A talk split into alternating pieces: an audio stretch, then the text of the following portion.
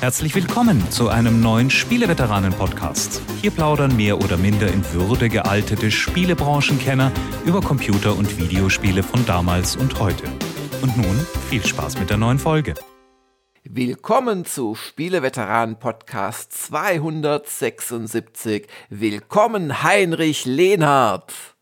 Hallo, willkommen zurück. Jörg Langer, du klingst dir heute verdächtig gut gelaunt. Hat sicher nichts mit dem Thema der heutigen Sendung zu tun, oder was ist? Ja, ja, also ich wundere mich, dass du hier in der Kettenrüstung kommst. Ich habe passend zum heutigen Spiel die Badehose an. Ja, nicht, dass es ja Missverständnisse gibt nach dem Motto hitzefrei, wir nehmen keinen Podcast auf, sondern gehen ins Freibad, oder? Das hast du dir sicher gedacht. Ja, ja, weil Pool, wir, wir gehen in den Pool heute. Wir machen eine Poolparty. Ja, das alkoholfreie Radl habe ich auch dabei. Vielleicht nicht eine sechsköpfige, aber eine dreiköpfige Poolparty, denn es gibt auch einen wasserfesten Gastveteranen heute.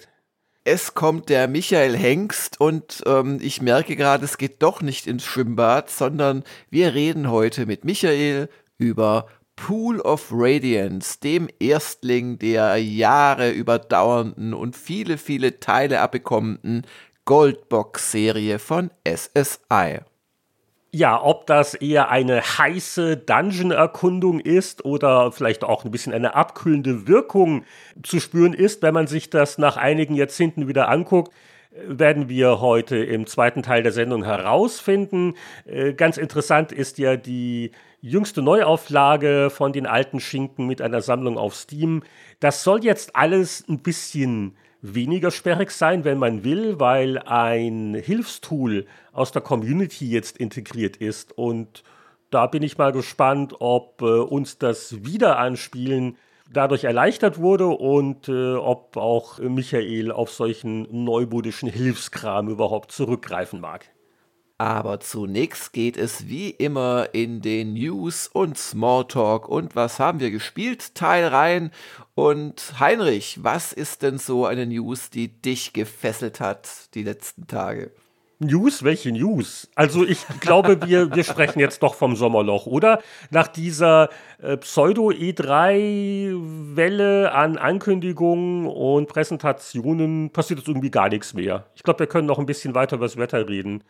Also was mir aufgefallen ist, auch nichts unbedingt Positives, äh, bei Sony hat es irgendwelche Lizenzproblemchen äh, gegeben und die haben eine sehr unangenehme Auswirkung, wo ich gar nicht mal weiß, ob das so rechtens ist ohne weiteres.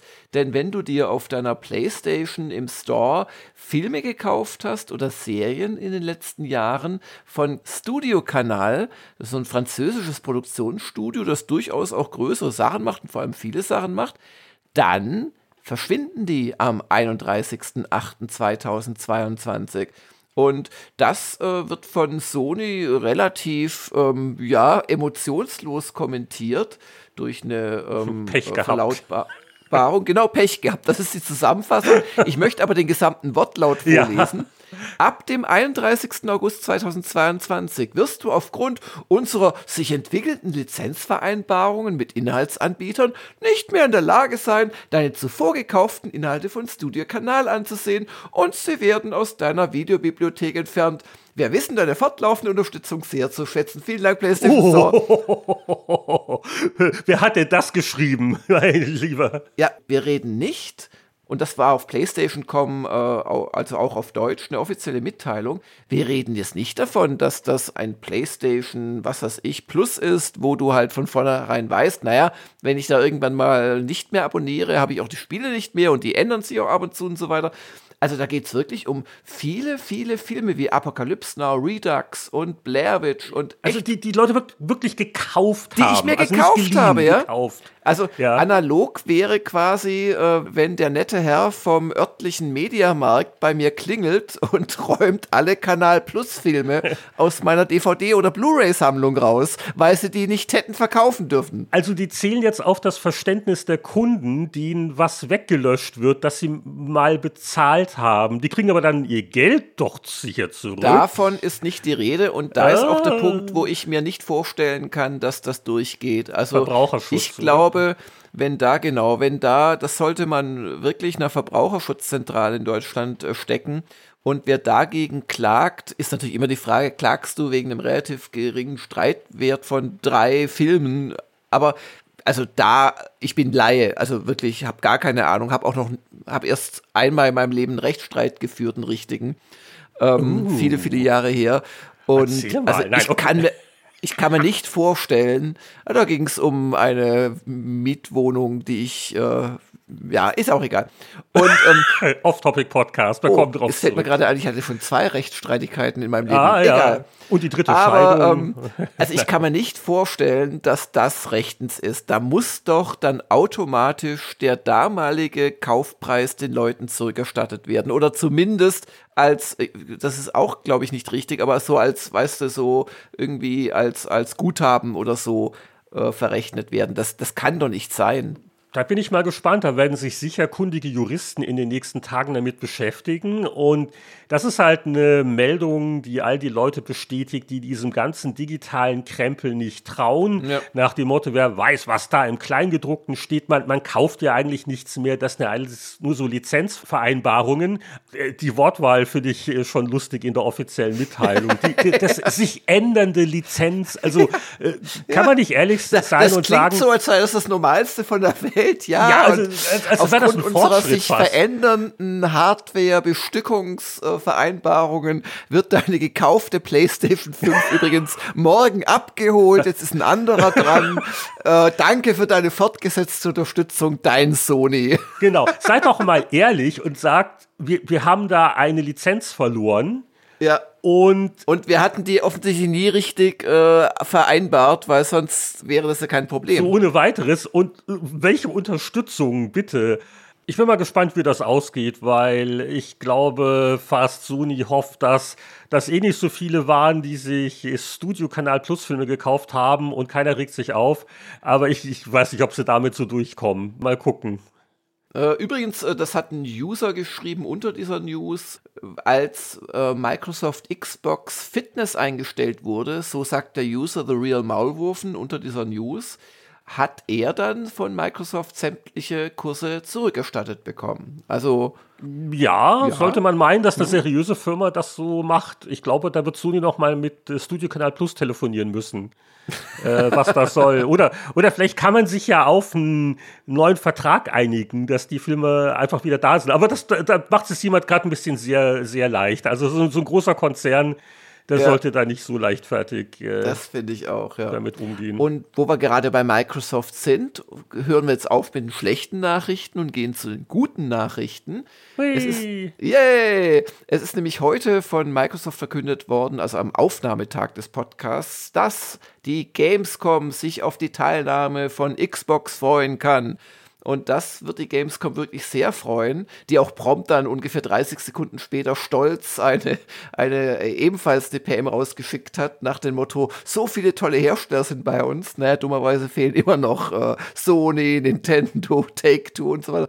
Aber, aber immerhin, äh, vor ein paar Wochen klangst du ja auch schon so ein bisschen duster, was aber so die Gamescom angeht, nach dem Motto, lohnt sich das überhaupt?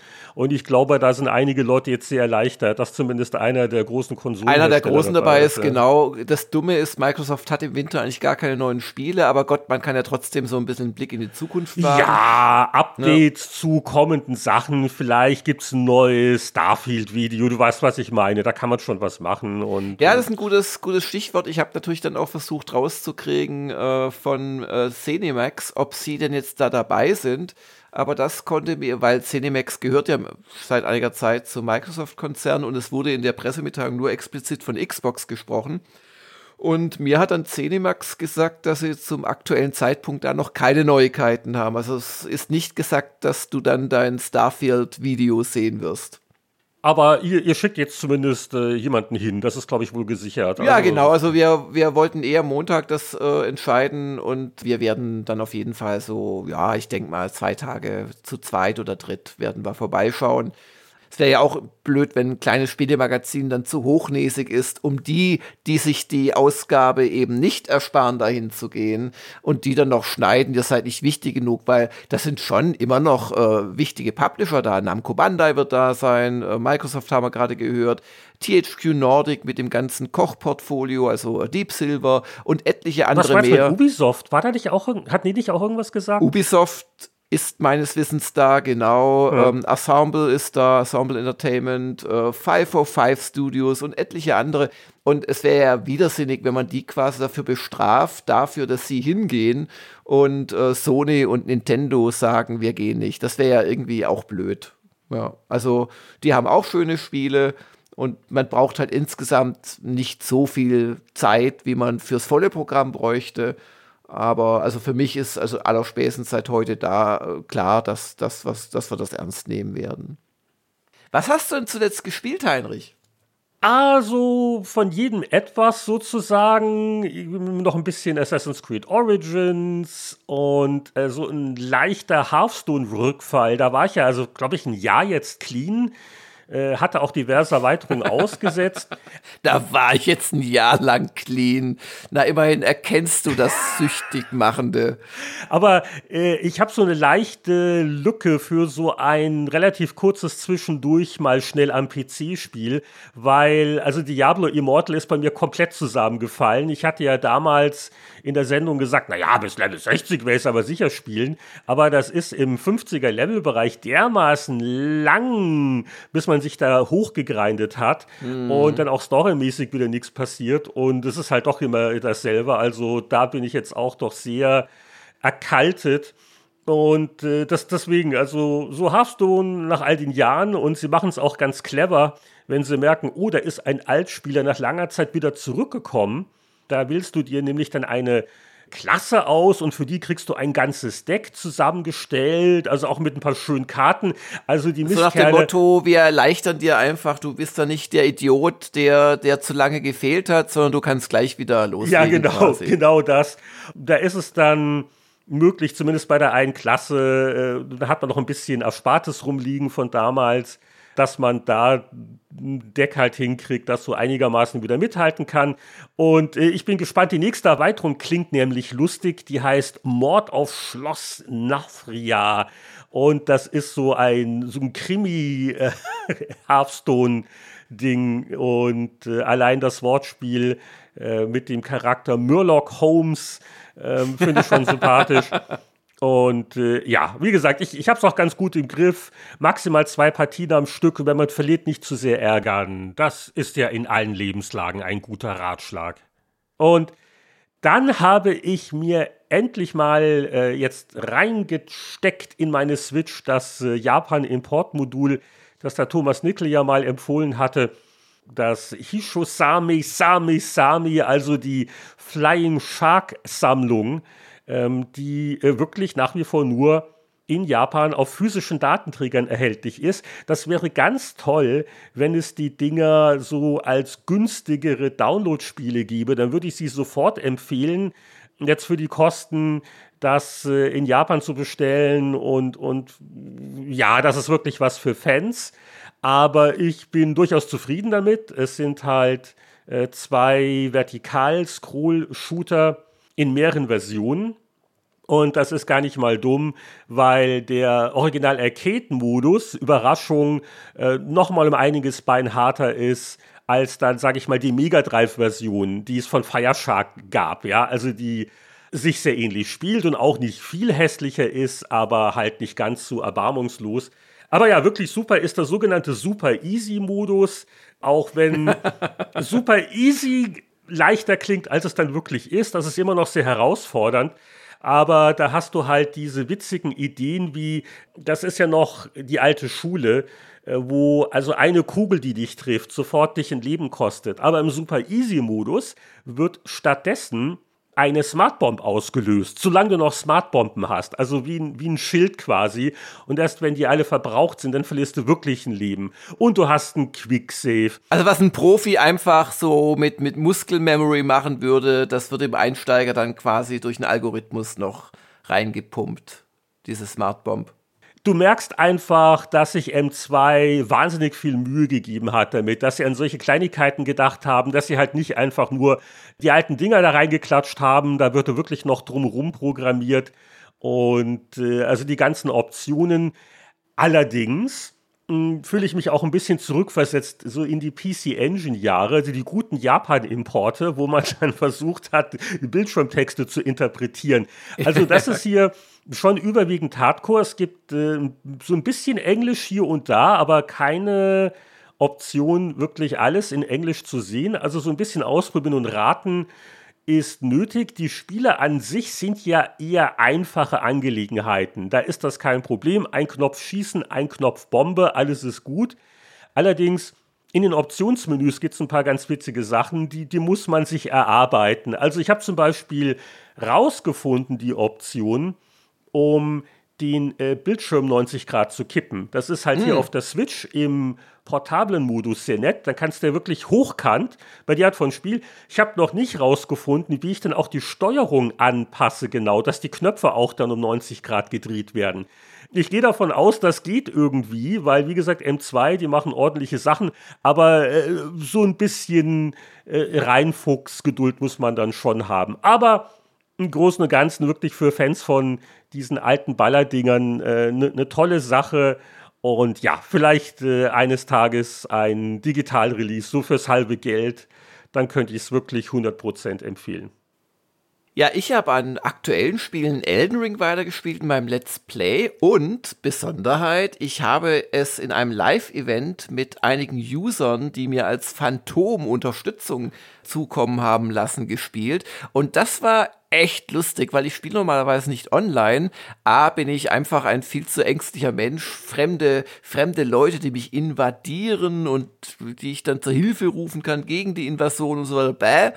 Und äh, zweitens äh, mag ich es einfach nicht bei diesen ganzen Souls-Titeln. Du weißt das ja vielleicht äh, auch, wenn man das online spielt, dann tauchen überall so Hinweise auf und Blutflecken und letzten Endes Tipps, das Spiel zu spielen. Aber ähm, das macht mir ein bisschen die Erfahrung kaputt. Ich will quasi das Gefühl haben, da allein unterwegs zu sein und alles selbst rauszufinden. Und mit Phantom war das echt lustig, weil äh, du kannst bis zu zwei Leute in deine Welt einladen, kannst auch mit Passwort relativ genau steuern, äh, dass dann wirklich die richtigen kommen und nicht irgendwelche Zufallsleute. Und dann äh, erhöhen sich halt von den Gegnern und vor allem auch von den Endgegnern die Hitpoints und du machst weniger Schaden und ähm, da ich immer noch so auf Level 65 oder so bin und die Phantome teilweise 160 waren, werden die dann auch zurückgestutzt, damit die nicht zu effektiv sind. Und das war echt, echt lustig. Also es war wirklich einmal so ein, so ein, so ein Endkampf hatten wir dann auch mit zwei Phantomen gleichzeitig. Und das hat mir großen Spaß gemacht. Nur habe ich mir gedacht, warum ist 2022 es immer noch ein Problem, Cross-Plattform zu spielen. Du kannst nämlich bei Elden Ring wirklich nur innerhalb derselben Plattform dich finden. Und warum gelang es nicht, einen Spieler, der sich auch äh, bereit erklärt hatte, äh, in meine Partie zu holen? Ich konnte den einfach nicht sehen. Also da scheinen dann so Rufzeichen. Da muss ich da auch so ganz umständlich verabreden. Ja, bei dem Tempel da rechts an der Treppe lege ich jetzt mein Rufzeichen hin. Dann dauert es eine Minute. Dann sieht man das. Und von diesem einen Spieler kam das einfach nicht bei mir. Aber lustigerweise Mitspieler, also andere Phantome, die konnten es wiederum sehen. Also ganz seltsam. Ich dachte eigentlich, wir wären in Sachen Multiplayer schon weiter. Aber war eine riesen Gaudi. Ähm, ich werde aber dann doch wieder normal weiterspielen bis zum nächsten Live-Event ohne Online-Modus. Ja, oder bis du das nächste Mal Hilfe brauchst, weil der Boss so gemein ist und dann helfen dir deine ja. Äh, das hilft schon. Also vor allem sind die Spieler ja nicht nur im Level höher, sondern meistens einfach auch geschickter im Spiel und wissen auch schon, wie es geht und so weiter. Aber auf der anderen Seite, die werden halt dann schon auch aufgebrezelt, äh, die, die Bosse. Und wir hatten da so gegen zwei wie hießen die? Zwei aufgeweckte Gargoyles oder irgendwie sowas. Hatten wir wirklich so, ich glaube, so acht, neun Versuche gebraucht, bis wir echt die mal gelegt haben. Das war kein Spaß. Nokron am Ende für die, für die Kenner unter euch. Das war wirklich Ach, ein schwerer die Kampf. Elden Ring-Spieler. Ich finde sie ja irgendwie ganz rührend inzwischen. Aber ich freue mich darauf, wenn wir endlich Spiel des Jahres hinter uns haben und Elden Ring alle Preise gewonnen hat und dann möchte ich nie wieder was davon hören. Aber das bin nur ich. Aber vielleicht willst du von meinem anderen gespielten Spiel was hören. Nachdem ich letzte Woche doch sehr gelästert habe und auch zu Recht oder eigentlich schon vor zwei Wochen äh, zur Vorsicht mahnte bei dieser Night Dive Version, die jetzt tatsächlich noch schlimmer geworden ist, als alle dachten, habe ich und übrigens auch der Kollege Anatol Locker für eine Stunde der Kritiker, haben wir ähm, Blade Runner in der alten Version nochmal gespielt. Ah, also die, die jetzt nicht die Night Dive Version, die es verschlimmbessert hat, sondern genau die, ja, die, die, die, in Scum VM läuft jedoch, ne? Ja, genau. Ähm, ja. In Scum VM, das ist auch dann schon komfortabler als damals 2000 und was weiß ich, denn du hast zum einen halt das freie Speichern, das komfortable, zum anderen kannst du die Auflösung so ein bisschen umstellen bleibt aber ein 4 zu 3. Und auch noch äh, schön ist, du kannst so ein HD-Pack installieren, dass die doch etwas pixelige Grafik wahrscheinlich, mir ist es nicht aufgefallen, ehrlich gesagt, in Nuancen noch besser macht. Aber Heinrich, Du weißt ja vielleicht, dass ich ein echter Blade Runner-Fan bin. Als ich das erste Mal Blade Runner sah, es war nach einer langen äh, Brettspielpartie mit Kumpels um Weihnachten 1900, schlag mich tot herum. Ich war hin und weg. Ich habe, und damals noch auf Video, immer wieder die Szene angeschaut, wo Rutger Hauer alias Roy Betty sagt, like tears in the rain. Time to Die. Und immer wieder abgespielt, weil mich das so ergriffen hat. Ich dachte, jetzt kommt also, das ganze Drehbuch, okay, aber nee, du machst es ich, ich kann dir das alles zitieren. I've seen things you people wouldn't believe. Früher haben die jungen Leute Gedichte zitiert. Ganze Gedichte von ordentlichen deutschen Dichtern wurden darunter gesagt. Die Jugend von heute hier mit, mit ihren Ami-Filmen. Erzählt mal was von irgendwelchen Androiden. In time, like okay. tears in Schön. the rain. Genau. Und wenn sie nicht time gestorben sind. To die.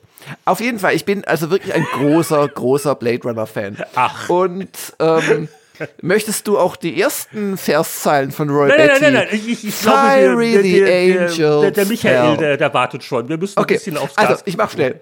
Also, ich bin ein großer Fan und ich war, obwohl die Grafik echt gelitten hat natürlich, und es ist halt so dieses alte LucasArts Adventure System insofern, dass da ein Pixel Sprite im Prinzip halt vergrößert und verkleinert wird, je nachdem, in welcher Entfernung er zu dir oder der Kamera halt steht in dem vorgerenderten Raum. Und wenn die dann richtig groß werden, dann kannst du auf den Pixeln, also kannst du wiederum Minecraft-Gebäude errichten, so grob sind die.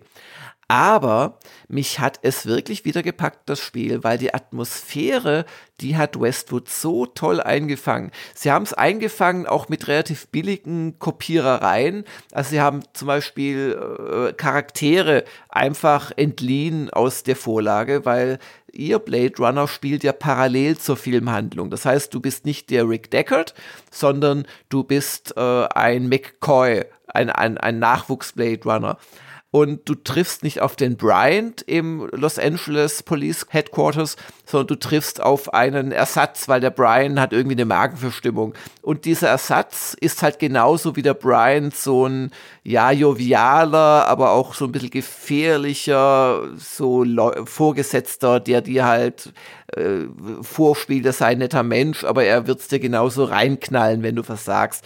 Und das haben sie aber sehr geschickt gemacht. Auch die Auftaktszene erinnert ein bisschen an die von dem echten Blade Runner oder vom Film Blade Runner, ist aber gleichzeitig komplett anders und passt aber auch gut zur Welt. Also ich bin wirklich begeistert, wie sie das angelegt haben und auch die Grafik, also zumindest wenn man die Brille abnimmt oder für die Bessersehenden als ich, wenn man die Augen so zusammenkneift, damit sie ein bisschen tränen und alles wird so ein bisschen unscharf Sie ist zwar wahnsinnig undetailliert heutzutage, aber was so die Lichtstimmung anbelangt und äh, weißt du, dann so, so Polizeiblinklichter und die ganzen Nebel- und Regeneffekte, das ist doch sehr, sehr, sehr äh, authentisch, wenn man das mit dem Film vergleicht.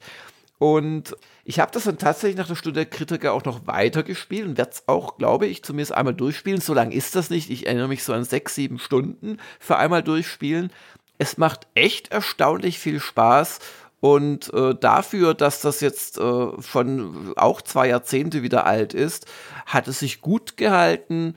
Also ich kann es jedem empfehlen, der zumindest Fan der Vorlage ist. Ich muss aber ehrlicherweise sagen, Also ohne den Blade Runner Bonus, den es bei mir natürlich hat, ist es dann halt doch auch nur ein Detektiv-Adventure mit äh, ja teilweise Suche nach nicht allzu groß dargestellten Gegenständen in den Schauplätzen. So, bevor der Pool eröffnet wird, greifen wir aber noch mal in den Beutel mit der Leserpost. Der offizielle Aufruf für frische Fragen und das Special kommt dann die Tage. Wir hatten ja neulich ein bisschen technische Probleme auf Spieleveteran.de, diesen längst behoben, dank des Krisenmanagements von dir und. Ja, vor allem von Fabian Knopf, der. Ja, vielen Dank der nochmal. also wirklich mich da am Abend drei Stunden lang äh, tatkräftig unterstützt hat, als wir da gewisse Schad-Plugins und ihre Folgen beseitigt haben, ja. Ja, also auf Patreon ist der Aufruf schon, auf spieleveteranen.de erfolgt er in Kürze. Und äh, die erste Zuschrift für heute bezieht sich auf unsere letzte Episode. Das war ein Off-Topic-Podcast für unsere Patreon-Hörer. Und da wollte ich, als wir über Kate Bush gesprochen haben, ist nicht glauben, was äh, der Jörg Langer mir erzählt hat. Du hast da fantasiert von irgendwelchen Bildchen von Musikern in den Kronkorken von Colaflaschen. Und exakt, ja. Also äh, ja, ich habe das amüsiert zur Kenntnis genommen und es muss er mit irgendwas verwechselt haben. Ha! Von wegen. Ein äh, Kommentar auf Patreon vom Florian Reinhardt, der schrieb, die Knibbelbilder in den Colaflaschen waren super. Die bestanden aus so weichem Gummi und sahen nach dem Herausknibbeln immer aus wie aus dem Ei gepellt. Ich erinnere mich an Autos und Lokomotiven als Motive. Schöne Zeit. Und dieser Fachbegriff Knibbelbilder hat mir jetzt auch geholfen bei der intensiven Google-Suche. Und da gibt es also wirklich Bilder und das war wohl so, so 2,83, ne? Und sie ja, schreiben ja, genau. hier äh, auch was mit einer Aktion mit der Plattenfirma CBS. Jetzt aber, jetzt wird spannend, muss ich feststellen, dass die Kate Bush immer bei EMI war als Plattenfirma. Also entweder hatten die mal noch eine andere Auflage mit einer anderen Plattenfirma gemacht oder du hast vor lauter Kate Bush-Diskussion das vermischt mit deiner Knibbelbildsammlung. Das kann sehr gut sein. Äh, Nena, Kate Bush, Hauptsache Santana. genau. Also die Knibbelbilder gab es wirklich. Vielen Dank. Und ja, ich, ich weiß nicht, ich war ja auch noch in einem Cola-Trinkalter, aber ich kann mich an die Dinge absolut nicht erinnern. Es gab mal einen äh, Kaugummi-Anbieter in den frühen 80ern, die, die hatten so, so, so kleine LP-Cover quasi gehabt. Hm. Da hatte ich mal ein paar gesammelt. Aber das führt jetzt Ach, zu weit. Ich, ich glaube, wir haben alle vergessen, wie viel Sammelzeug es damals gab. Überhaupt diese, diese Idee des Quartettspiels und, und diese ganzen Geschichten. Das gab es doch alle laslang bei jeder Weltmeisterschaft. Das gibt es ja bis heute. Gab es dann diese Panini-Sammelbildchen und damals im, im rein analogen Bereich war das einfach etwas, was du halt heute mit, ja, weiß ich nicht, DLCs oder Kostümen oder sonstigem Zeug halt eher vielleicht digital abdeckst. Aber es scheint sowas im Menschen drin zu sein, dass er, wenn er vier Dinge von einer Serie, die zehn umfasst hat, möchte auch die anderen sechs noch haben. Das ist irgendwie, irgendwie in uns einprogrammiert. Ja, und deswegen, wer seine Spieleveteranensammlung komplett haben und wirklich alle Folgen hören will, der sollte uns auf Patreon unterstützen. 5 Dollar im Monat, das wäre die notwendige Unterstützungsgebühr. So. Viel, viel günstiger, als sich 100 Colaflaschen zu kaufen, um noch Nena nur geträumt endlich zu ziehen. Ja, ja, vor allen Dingen, wenn man dauernd nach der Kate Bush sucht, weil der Langer das erzählt hat und da gab es von der vielleicht doch kein Knibbelbild, wer weiß. Ich habe hier jetzt noch einen. Dafür gab es Frank Zappa. Vom letzten, ist nicht ganz dasselbe wie Kate Bush, vom letzten Frageaufruf noch. Wir hatten einen noch auf dem Anrufsbeantworter, den Boris Reidel. Und den haben wir deswegen so lange liegen gelassen. Nicht, weil wir so gemein zum Boris sind, sondern es, es geht so um das Thema. Und das war mir so ein bisschen unangenehm. Und ach, hören wir es uns einfach mal an. Hallo, liebe Spieleveteranen, hier ist der Boris aus North Carolina. Ich bin ein Hörer der Spieleveteranen Podcasts seit der ersten Folge und auch schon früher Leser der Powerplay und Happy Computer gewesen und ich habe eine Frage an den Herrn Lehnhardt. Mit viel Freude habe ich Lehnhardts Spielejahr 1984 gelesen und dabei auch brav meine Hausaufgaben gemacht und äh, eigentlich alle Titel, die genannt sind, äh, zumindest angespielt und freue mich jetzt schon sehr auf das Spielejahr 1985. Und meine Frage ist nun, kann die Marketingabteilung äh, der Spieleveteranen schon was verraten, wann denn das Spieljahr 1985 erscheint und auch in welcher Form? Gibt es das nur digital oder vielleicht sogar gebunden? Ja, das wäre meine Frage. Alles Gute und bis bald, Boris. Also, was ist los? Prokrastinierst du weiter oder willst du irgendwann das 1985er Spielejahrbuch rausbringen? Also ich traue mich jetzt endlich diese Frage auch mal äh, vorzustellen, weil es gibt inzwischen berechtigte Hoffnung, dass es überhaupt jemals fertig wird. Das ist, äh, weil äh, ich hatte da vor über sieben Jahren wirklich angefangen und dann kam halt anderes Zeug dazwischen und Arbeit und das erste hat mich jetzt auch nicht wirklich reich gemacht. Aber ich habe immer wieder mal so ein bisschen, und ich habe jetzt einen Punkt erreicht, wo zumindest die 50 Spiele feststehen und es gibt erste Versionen von den ganzen Texten, das Interview ist auch im Kasten.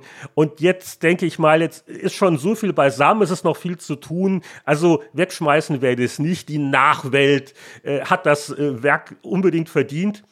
Und es wird halt noch eine Weile dauern, das alles noch zu redigieren. Und dann geht es noch an die Gegenleser raus. Und eins, zwei Sachen fehlen auch noch. Und äh, vor allen Dingen der eine oder andere Text, den ich vielleicht mal äh, vor sieben Jahren angefangen hatte, da äh, waren noch ein paar Platzhalter drin. Also es kann noch dauern, ich habe noch keinen genauen Termin. Dieses Jahr wäre schön, weil 40 Jahre auch C64, auch ne, ganz am Rande. Aber äh, ich kann es nicht garantieren. Aber ich bin guter Dinge, dass es vielleicht sogar noch vor dem nächsten George R. R. Martin Roman erscheinen wow, wird. Das, das ist natürlich eine relativ billige Aussage. Aber eine Frage. Es gibt aus dem Jahr 1985 ein wirklich unterschätztes Spiel, das ich gerne gespielt habe. Äh, da möchte ich einfach wissen, ob es drin ist, ob du das für würdig hieltest, in die 50er-Liste aufgenommen äh, zu werden. Rambo First Blood Part 2. Ja, Rambo ist drin. Ja, sehr gut. Weil das war nämlich ein echt guter Commandos-Klon und ähm, viel, viel schlauer, als man erstmal denken könnte angesichts des Rambo-Covers. Ja, ja. Also es war vielleicht nicht das Spiel des Jahres, aber für eine Ocean-Film-Umsetzung. so Top 50 hätte ich es auch gesagt. Und, oder Top ach, 30 war auch sogar. toll. Und es ist ja, ich sag ja auch nicht die 50 besten Spiele des Jahres, sondern so die 50 äh, wichtigsten oder interessantesten oder die Spiele, die uns damals bewegt haben. Und 85 war Rambo ja. Ja, ja, also natürlich. überhaupt keine Frage. Und Kommandos und Who Dares Wins und oh, so weiter. Und du und weißt, so dass Raid over Moskau nicht mehr indiziert ist. Das war schon im 84er Buch. Ah, okay. Keine Sorge. Aber es gab ja noch ein äh, Spiel nach Raid Over Moskau, wo auch viel gestorben und geschrien worden ist. Das ist im 85er Buch zum Beispiel mm, drin. Okay, Lead Fit 2? Ja, wer weiß. Also ich sehe schon. Also Jörg, wie viele Exemplare wirst du vorbestellen? Okay, und letztes, in welcher Form? Also wie das erste, ist es ein E-Book, das werde ich auf der Kindle-Plattform raushauen, vielleicht noch auf iTunes. Hast du dir schon mal überlegt, gegen richtig viel Geld das auch als Print on Demand anzubieten? Ja, da werde ich die Tage mit dem einen oder anderen äh, früheren Kollegen oder Vertrauten nochmal drüber reden. Ich bin da halt sehr zurückhaltend, weil große finanzielle Risiken und, und Produktionskosten. Also eher, eher mal nicht, aber ich, ich werde das äh, prüfen. Mm. Nee, weil was ich zufälligerweise weiß, weil wir halt auch so Print on Demand gemacht haben, wenn du da ein einzelnes Fotobuch machst, kostet halt jede Seite, was weiß ich, ein Euro oder so. Das kannst du natürlich nicht leisten, aber es gibt teilweise solche Sweet Spots bei 20 oder 50 oder 100 oder wo es dann auf einmal für beide Seiten spannend werden könnte. Aber du hast eh schon deine Kontakte hier und ja, ja, also genau. das frage ich auch gerne nochmal aus, wenn, wenn, wenn du da drin bist. Aber wie gesagt, ich bin ja auch weit weg und ich bräuchte auf jeden Fall irgendeine Art von Partner. Äh, ja, ja, der ist dann auch verschickt Also deswegen, so weiter, ich, ja, ja. ich sehe es eher nicht. Und ja, ich kann mir ja auch nicht leisten, da unendlich viel Zeit auch reinzustecken, weil, wie gesagt, also die, die Miete zahlt es noch nicht. Aber es, es, wird wohlwollend geprüft, aber äh, geht mal davon aus, dass es wahrscheinlich erstmal nur ein reines E-Book werden wird. Aber vielleicht zum Abschluss hier noch einen weiteren interessanten Rest vom letzten Frageaufruf. Also es ist nämlich ein Schrei nach Hilfe, weil ich habe leider keine Antwort drauf. Aber wir machen das jetzt so wie früher bei Hallo Freaks. ein äh, Hörer, ein User stellt eine Frage und die geben wir jetzt wieder und vielleicht kann jemand aus der Community weiterhelfen. Pascal Parvex fragt, kann sich noch irgendjemand an den Textmodus PC Snake Klon Kibo Wurm erinnern. Das war mein erstes PC-Spiel, wohl ein Werbespiel der Firma Kibo. Im Internet habe ich in all den Jahren nichts gefunden, abgesehen von einer einzigen Erwähnung in einem Forum welches mittlerweile nicht mehr vorhanden ist. Also, wenn ihr Kibo-Wurm programmiert habt oder als äh, lauffähiges Programm oder als Source Code irgendwo rumliegen habt, sagt es uns doch und dann können wir dem Pascal weiterhelfen. Also ich habe da nie davon gehört. Ich weiß auch nicht, was die Firma Kibu macht. Ich habe mal gerade unauffällig gegoogelt. Das ist irgendwie Pharmaindustrie. Mm. Die haben Werbespiele gemacht. Ich, ich habe mal so einen Snake-Clone als Basic-Programm abgetippt, dann ein bisschen verändert und dann durch einen Assembler gejagt und auf einmal war das pfeilschnell und hat echt äh, Schwierigkeiten gemacht, überhaupt nur einen ersten Level zu bestehen.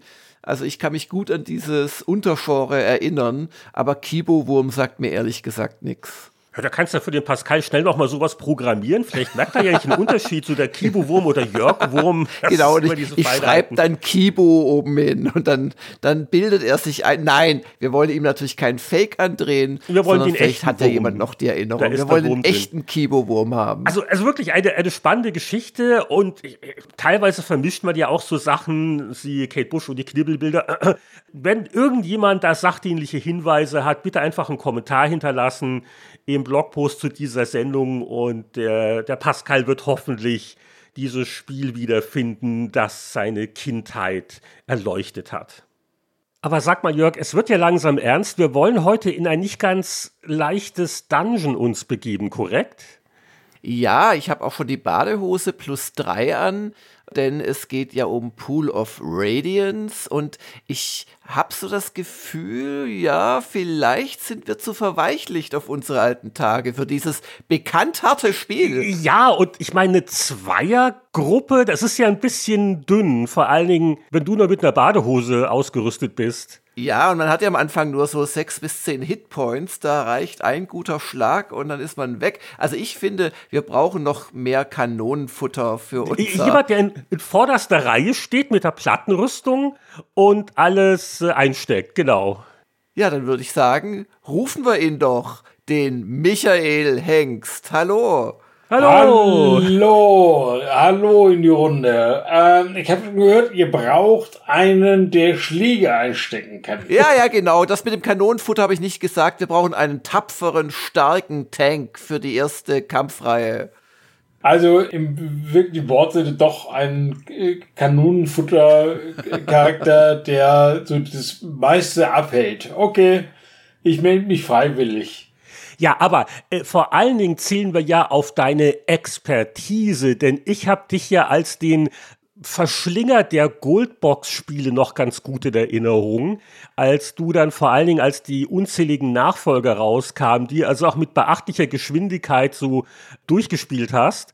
Und äh, wenn schon Goldbox, dann fangen wir doch ganz am Anfang an. Und deswegen gleich das äh, alte Spiel, Pool of Radiance, in seiner neuesten Neuauflage und unter Leitung von Dungeon König Michael. Wow, fantastisch. Also, die, die Fackel brennt. Du, du hast doch noch Strom. Bei dir gab es ein paar Umbauten, habe ich gehört. Ja, ich habe auch wieder Strom. Also ich habe ja jetzt die, die letzten Tage eine Solaranlage bekommen.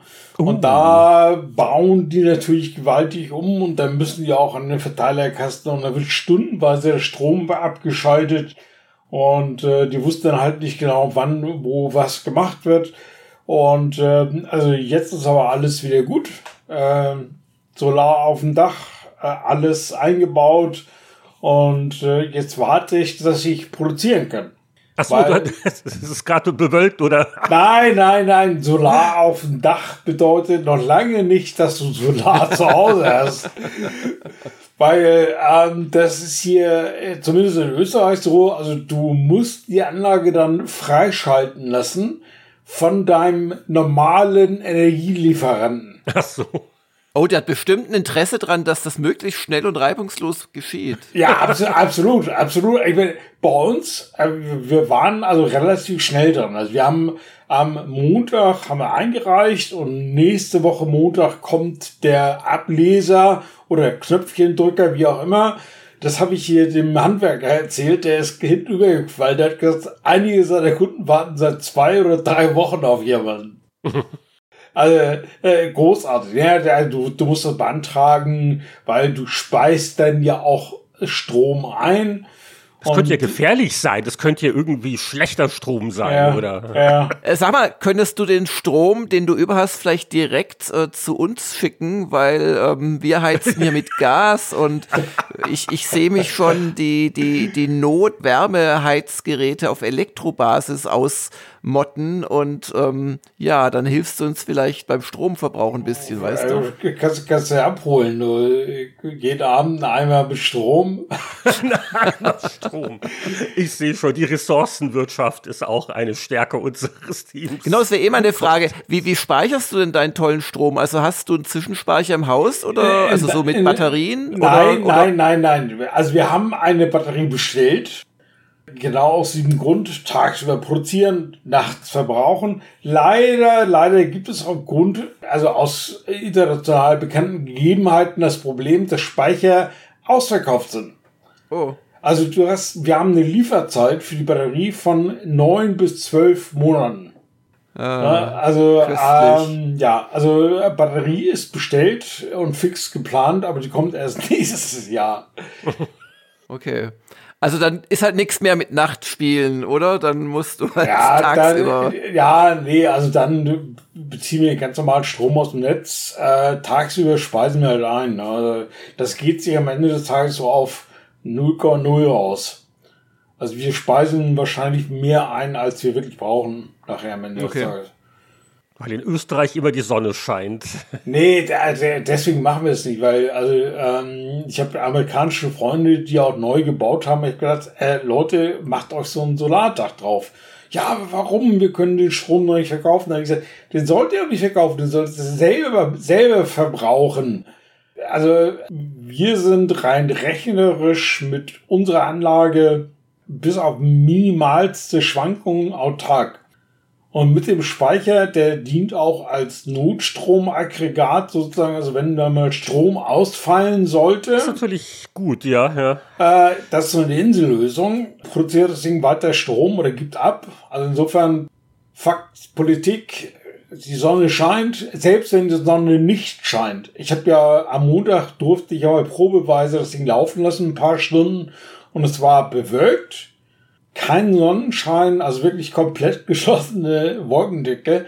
Und das Ding hat mehr Strom produziert, als wir gebaut haben. Wie Großartig. viel, wie viel Quadratmeter und welche Leistungskraft hast du denn jetzt auf dem Dach? Also wir haben jetzt auf dem Dach 25 von diesen normalen Paneelen. Wir haben ein bisschen abgegradet. Also wir wollten, was ist denn normal für euch? Ist das 1000 Watt oder 100 Watt? äh, Oder? Nee, die machen, also ein Panel macht 370 Watt. Die gibt's ja so Okay. mit, auch mit 400. Wir haben insgesamt haben wir eine Peakleistung von 9,3 Kilowattstunden. Das sagt mir jetzt wahnsinnig Nicht viel. schlecht. Ist das, ist das mehr als eine Gigabyte oder? Nein, äh, nein, das ist mehr als, also man muss das mal, also aufs Jahr gesehen 9300 Kilowattstunden, äh, verbrauchen tun wir im Jahr 6500 und realistisch wird die Anlage im Jahr produzieren ungefähr 9000 kW. 3000 kW produzieren wir mehr als wir Reserve wirklich hast du quasi, ja. ja. Genau. Also ich unterbreche jetzt unsere Heimwerker nur sehr ungern, möchte sie aber vielleicht wieder in äh, weniger handfeste Themenbereiche zurückleiten, indem ich jetzt auch noch unseren heutigen Gastveteran frage, was hat er denn außer dem gleich anrückenden Hauptthema in letzter Zeit so privat gespielt? Ich habe auch äh, tatsächlich wirklich alte Kamellen gespielt. Also das jüngste Spiel, was ich jetzt auf der sozusagen am, am Joypad hatte, war äh, Dragon Quest Heroes 2. das ist eins von diesen, wie heißen denn diese Wusel, äh, Mushu, Mosu. Oh, Musu, Musu, Musu Schokolad. Das ist immer so, da merke ich mir das immer. Also, du hast dann, wo du den Charakter spielst, dann kommen 5000 Figuren auf die zu, du haust einmal rein und die fliegen also durch die Gegend. Ja, das ist halt so ein Ableger. Da gibt's ja ein paar davon. Also es gibt, glaube ich, Fire Emblem, es gibt einen Zelda-Ableger, dieses Hero Warrior. Äh, es gibt äh, auch Dragon Quest, also das gleiche Muster spielt in diesem Dragon Quest Universum in Anführungszeichen, also dass die gleichen Figuren, die gleichen Gegenstände, die gleichen Typen, teilweise Quests. Also äh, es ist ganz witzig und das ist mal was ganz, ganz anderes. Also du hast auch Levels und Aufleveln und Jobwechseln. Also schon sehr Rollenspiel-lastig, aber äh, es ist halt spielerisch ein Action-Titel. Absolut, ja. Ich, ich habe mal dieses äh, Persona, ich glaube Strikers heißt das, Ja. ausprobiert, was auch eigentlich sehr schön so die Charaktere und die Welt von Persona 5 übernimmt. Aber, also ich habe so ein paar Stündchen probiert, aber dieses Muso-Gameplay, das ist nicht meins. Das ist einfach zu, zu hektisch. Wie geht's dir denn da? Also ich finde das mal eine ganz angenehme Abwechslung. Also wirklich so dieses Hack and Slash einfach rein in die Gruppe und äh, witzigerweise erinnert mich das ein bisschen an äh, Book of Radiance, also wirklich an dieses Thema, was wir heute haben. Äh, es gab da diese Bar, diese, diese komische Kneipe in der Stadt. Ach, wo immer die Schlägerei ausbricht, wenn du gerade Wo immer die Schlägerei ausbricht, genau. Da hast du auch 5000 kleine Figuren auf dem Bildschirm. Da musste ich da auch drüber nachdenken, aber ich dachte, gut, das passt eigentlich. Und äh, auf welchem Hauptserien Dragon's Quest basiert denn das Heroes 2 oder hat das seine eigenen Charaktere? Ja, das ist so ein bisschen so eigenständig, weil du triffst natürlich jede Menge andere Figuren und die kommen teilweise aus verschiedenen anderen Teilen. Also du hast dann den Händler zum Beispiel als spielbaren Charakter, der kommt ja, wie die Leute kennen oder wissen so aus äh, Dragon Quest 4. Da gibt so dieses Geschwisterpärchen, die kommen ein bisschen von, ich glaube, sechs oder so. Also es ist so ein bisschen durch die ganze Reihe hindurch äh, werden da Charaktere abgefrühstückt. Und es gibt die ganzen Gegner natürlich, es gibt die Golems, es gibt die Slimes, es gibt äh, alles. Also wirklich nett. Hat was. Okay. Ja, ich sehe gerade, das ist so also etwas über fünf Jahre auch schon alt.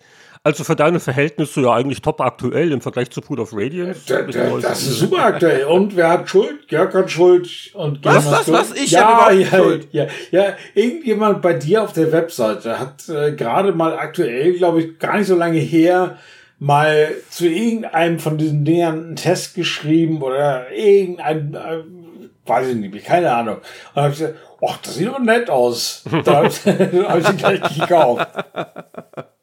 Ja, interessant. Also, wenn du mit Muso warm wirst, versuch ruhig mal das Persona Strikers, vor allen Dingen, wenn, wenn man Persona 5 halt kennt. Ja. Äh, ist, ist das schon nett. Ja, also ich habe jetzt gerade mit, mit dem Dragon Quest angefangen. Also ich bin jetzt mal vielleicht fünf, sechs Stunden drin. Also ich habe da noch ein bisschen was vor mir.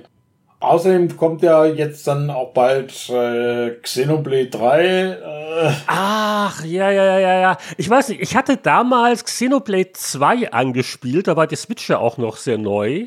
ja. Ich glaube sogar, da war eine Stunde der Kritiker, wo ich erst dachte, ach, das spiele ich jetzt mal so richtig, aber das, das hat bei mir überhaupt nicht gefunkt. Ja, da muss man ein bisschen dranbleiben. Also das ist am Anfang ein bisschen schwierig, also gerade auch wenn man den ersten Teil nicht kennt. Um Ja, das ist kompliziert alles. Das, das Kampfsystem ist ein bisschen, sch- ja, ein bisschen sehr hektisch, aber äh, also nach Stunde 30 oder so wird das richtig geil. ja. Da ist das Tutorial zu Ende und das Spiel geht los.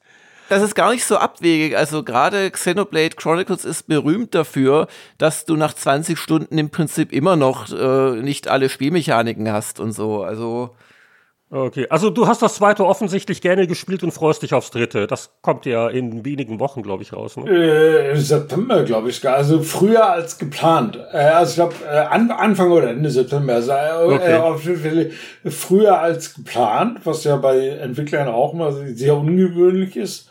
Ich bin mal gespannt. Ja, das, das sollte ja mal der Lager ein Testmuster vorab besorgen. Anruf genügt bei Nintendo, oder? Äh, Ich habe ja schon gefragt, aber das testet ja jemand anders, glaube ich. Oh, da warst du zu langsam. Vielleicht, klär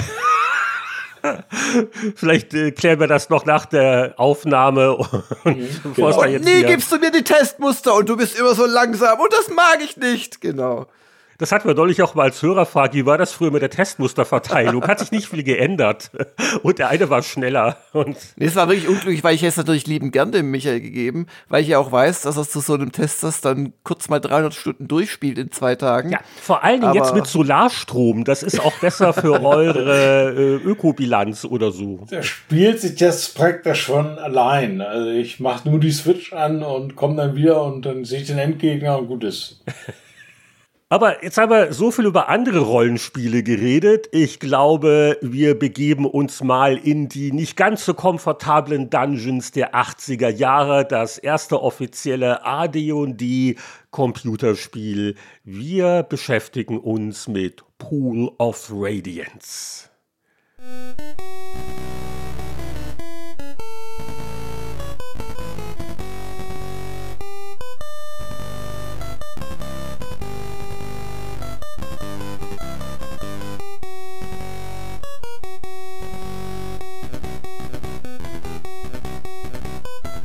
Pool of Radiance ist ein Spiel, an das sicherlich viele Hörer ganz wohlige Erinnerungen haben. Äh, wir bestimmt auch, ich ganz bestimmt, weil ich habe es damals früh gespielt und war völlig hin und weg, was da alles drin steckte. Pool of Radiance war nämlich der erste Teil einer Serie und vieler Subserien, die als die Goldbox-Spiele von SSI in die Annalen eingegangen sind. Vor allem deswegen, weil sie im Prinzip alle dieselbe Engine benutzt haben, die sich natürlich schon ein bisschen entwickelt hat im Laufe der Jahre. In Pool of Radiance haben wir die klassische Rollenspiel-Party-Ausgangssituation. Äh, wir kommen an in einer neuen Stadt weil wir dort Gold und Ruhm verdienen wollen in Fun bzw. Noob Fun da wird gerade aufgeräumt in den Slums, die sind überlaufen. Und darum schreibt die Stadt so Aufträge aus, äh, hier säubere die Slums, bringe uns Karten, tue dies. Und so entwickelt sich im Laufe der Zeit die Geschichte, die natürlich noch wesentlich tiefer geht, als da nur ein bisschen Ratten zu vertreiben und erste Orkhorden. Und das Ganze geschieht mit den D&D-Regeln und die sind ziemlich gut äh, in das Spiel integriert und das macht das Spiel auch ein bisschen komplex. Und wir haben außerdem eine Mischung aus dem Bard's Tale, ich sehe in einem kleinen Fenster das Labyrinth oder auch mal einzelne Personen oder eine Taverne. Und rechts davon habe ich meine Charaktere und drunter habe ich Text. Das wechselt sich aber ab mit Rundentaktikkämpfen, die in ziemliche Schlachten ausarten können mit Dutzenden von Feinden, wo man teilweise minutenlang dann dem Computer beim Ziehen zusieht. Man haut ja auch öfters daneben, gerade am Anfang, ne? Das ja, und man stirbt sofort am Anfang. Also, kommen wir gleich also, drauf zu sprechen. Da, das ist so meine Erinnerung. Ähm, also ein, ein, ein Spiel, das ganz harmlos anfängt, dann sehr schnell auch sehr schwer ist, wo man aber erst so nach und nach eigentlich so die Hauptstory mitbekommt habe ich das aus Sicht des Dungeon-Meisters Hengst halbwegs adäquat geschildert. Ja, also das schwer äh, muss man natürlich relativieren, weil damals waren alle Spiele, also egal ob das ist, also alle Rollenspiele relativ schwer. Aber das, was äh, AD und D halt gemacht hat, während die anderen ihr eigenes Regelwerk vorgegaukelt haben, was eigentlich am Ende des Tages wirklich auf ADOD oder dann auch auf DOD basiert hat, haben die halt offiziell gemacht äh, mit den offiziellen D&D oder AD&D Regeln und äh, was halt super neu gewesen ist, was in der Form äh, glaube ich auch gar nicht, gar nicht gab, war dieser Taktikkampf. Also dieses mhm. kleine 3D-Fenster zum Rumlaufen, super, aber wenn es dann äh, zum Kampf kam, gab es dann halt dieses von oben anschauen, die einzelnen Figuren, einzelne Züge machen. Also das war schon außergewöhnlich. Und wer sich jetzt fragt, warum ausgerechnet jetzt ein altes Rollenspiel von 1988 im Spieleveteranen-Podcast. Es gibt einen halbwegs aktuellen Anlass. Und zwar wurden kürzlich mehrere Ausgaben der Forgotten Realms Archives auf Steam veröffentlicht. Das sind recht günstige Sammlungen, wo äh, eine ganze Menge von den alten Dingern dabei sind. Pool of Radiance ist konkret bei Archive Nummer 2 dabei und mit dem Paket dann auch Curse of the Azerbon, Secret of the Silver Blades, Pools of Darkness, also die direkten Nachfolger und sogar Hillsfar und dann noch die beiden Savage Frontier Spiele und sogar, was ich noch auch ganz witzig in Erinnerung habe, Forgotten Realms Unlimited Adventures. Das war so ein Baukasten zum selbermachen. Also, äh, ich glaube, für knapp 10 Euro oder sogar weniger ist diese Sammlung zu haben. Ja, man musste vielleicht noch äh, dazu sagen, man sieht da schon auch recht schön, wie sich trotz der eigentlich immer gleichen Engine das Ganze doch fortentwickelt hat. Also das gerade von dir erwähnte Forgotten Realms Unlimited Adventures, das glaube ich damals keine guten Wertungen mehr bekommen hat, weil es einfach, man war irgendwann dieser Goldbox-Geschichte auch überdrüssig. Aber das hat halt schon einfach noch mal schickere Grafiken. Ähm, da haben sie dann digitalisiert statt gezeichnet bei den Charakterbildchen, haben auch die äh, ja, Avatare ein bisschen anders dargestellt auf der Kampfkarte und so. Äh, da gibt es schon eine gewisse ähm, Entwicklung, wobei ich ja fast zu äh, Forgotten Realms Archive 3 raten würde, weil da ist die, glaube ich, insgesamt überlegene, aber auch da lasse ich mich natürlich eines Besseren belehren von Michael, Champions of Kryn Serie drin. Äh, ja, also da kann man sich wirklich drüber streiten, weil Champions of Kryn meiner Meinung nach, ja, es war ein bisschen hübscher, es war ein bisschen äh, optisch ein bisschen aufgebohrter, aber von allen Goldbox-Spielen fand ich Pool of Radiance eigentlich am gehaltvollsten. Mhm, mh. Ne, und am, am, ja, das war bockschwer, ähm, aber so Gefühl, also ich glaube noch nicht mal gefühlt, sondern es war halt auch am meisten drin. Und dieses Novum des Taktikspiels und der ADOD-Regeln, das hat so nach dem dritten, vierten Titel wirklich abgeschliffen und äh, ich bin dann auch, gebe ich auch offen zu, ich glaube, die Goldbox-Reihe war eine der wenigen Spielereien, wo ich dann nachher auch gemogelt habe. Oh. Einfach um sie relativ schnell durchzuspielen. Ach so, mit dem Hex-Editor, oder? Hex, Hex-Editor, Charaktere Ach, das, aufgepimpt. Das Geheimnis seines Erfolges. Und also das war, äh, oh mein Gott, nicht schon wieder eine Goldbox. Äh, sieht genauso aus, wie die Figur, die gleichen Regeln. Äh, okay, ich habe jetzt acht Stunden bis Redaktionsschluss, also das, das muss doch schnell durchgespielt werden. Okay, gerade brechen natürlich ganze Titanen-Verehrungsstatuen in sich zusammen. Das erklärt einiges. Ich dachte immer, der ist so gut und ich bin so doof. Nein, also die waren ja, waren ja, sag ich mal, spielerisch relativ eng beieinander, um es mal vorsichtig zu formulieren. Ne? Und ähm, da war halt wichtig dann die Story, um was geht's eigentlich, äh, wie sie, wie sehen die Sachen aus, gibt's neue Sachen, äh, gibt's neue Spells, äh, Gegenstände und das äh, ob dann der Charakter mit Level 1 anfängt oder mit Level 50, das war dann, glaube ich, relativ egal. Und wir haben auch deswegen gesagt, wir konzentrieren uns auf Pool of Radiance, weil es einfach das erste war. Du hast ja gerade gesagt, für dich auch immer noch mit das Beste, wenn man so will. Das war der Anfang von allem und also hier so ein halbes Dutzend nochmal wieder anspielen wäre jetzt doch ein bisschen zeitintensiv gewesen. Aber äh, der Witz an diesen Wiederveröffentlichungen ist der, dass äh, der Publisher jetzt ein Add-on integriert hat, das aus der Community kommt. Das ist der Goldbox Companion und es kann man sich wohl auch theoretisch im Nachhinein kostenlos downloaden und installieren, wenn man vielleicht von GOG die alten Dinger sich mal runtergeladen hat. Und äh, da war ich ein bisschen neugierig, weil wir haben ja auch schon eingangs gesagt, also damals war alles viel schwerer. Das große Problem bei alten Spielen ist ja oft, äh, kann man sich das noch zumuten? Und der Goldbox Companion verspricht so einige Annehmlichkeiten wie eine beschriftbare Automap. Also da habe ich sofort große Augen gemacht und noch einiges mehr. Und äh, bei der Steam-Version ist das alles integriert, ähm, funktioniert auch wunderbar.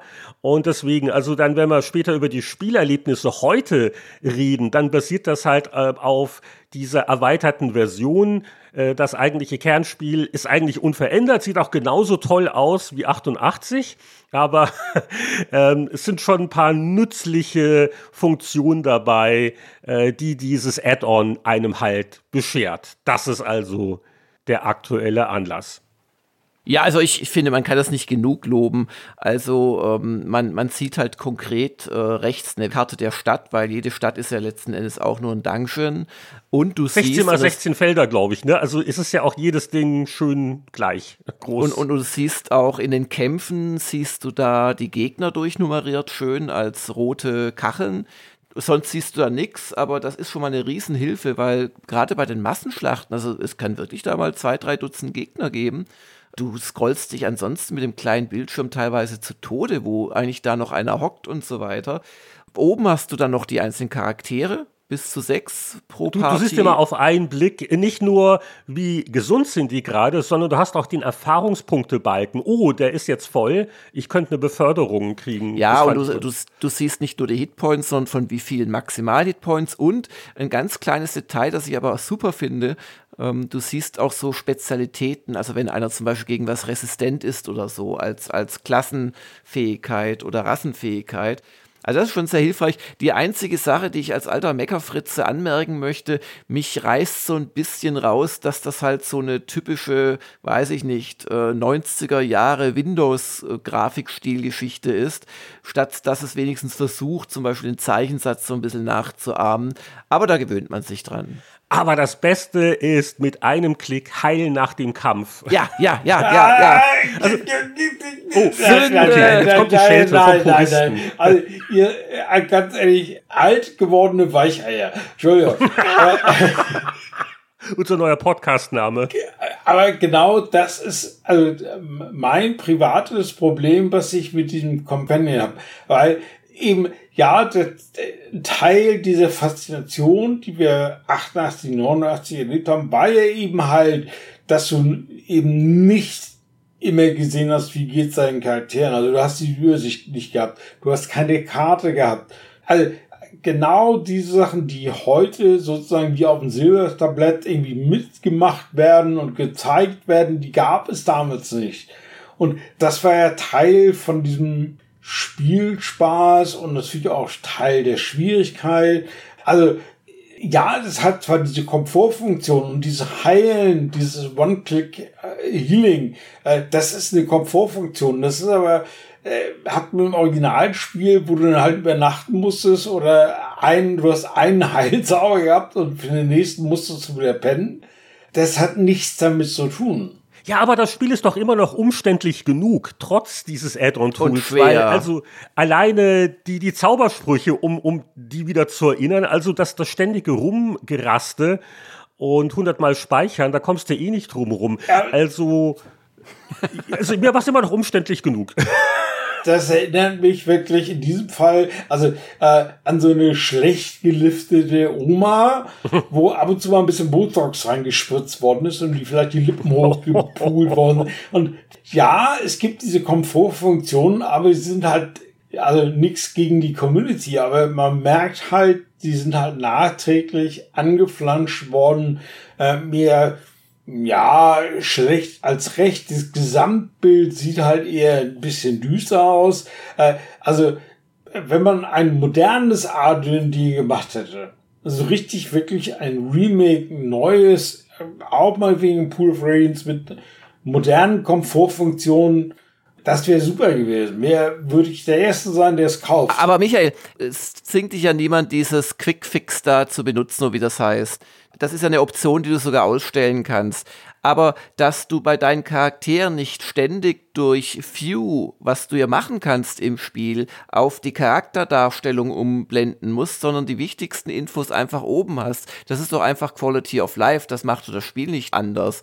Und, und bei der Karte, mein Gott, das ersparte letzten Endes halt das Mitzeichnen auf Mathematik äh, Karo-Papier. Genau, das war damals eigentlich mit Teil dieses Gesamtvergnügens. Hm. Aber man sieht, das sind die Geschmäcker unterschiedlich. Ich glaube, Jörg und ich sind eher im Ach, wie nett und kuschelig Lager.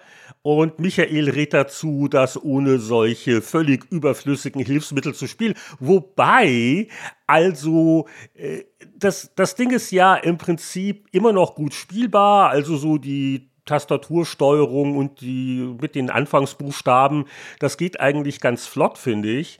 Und ach ja, äh, vielleicht auch noch mal ein extra Lob dafür wie diese Add-on-Sachen so um das Spiel drumherum arrangiert werden. Also du wählst dein äh, Spielfenster, die, die Größe, am Anfang eher mal eine nicht ganz so hohe Auflösung wählen, äh, damit dann auch Platz ist, weil über dem Spielfenster erscheint halt dann diese Charakterübersicht plus äh, die Felder für so Zusatzfunktionen wie Handbuch, PDF aufrufen oder halt die eben schon angesprochene Heilung.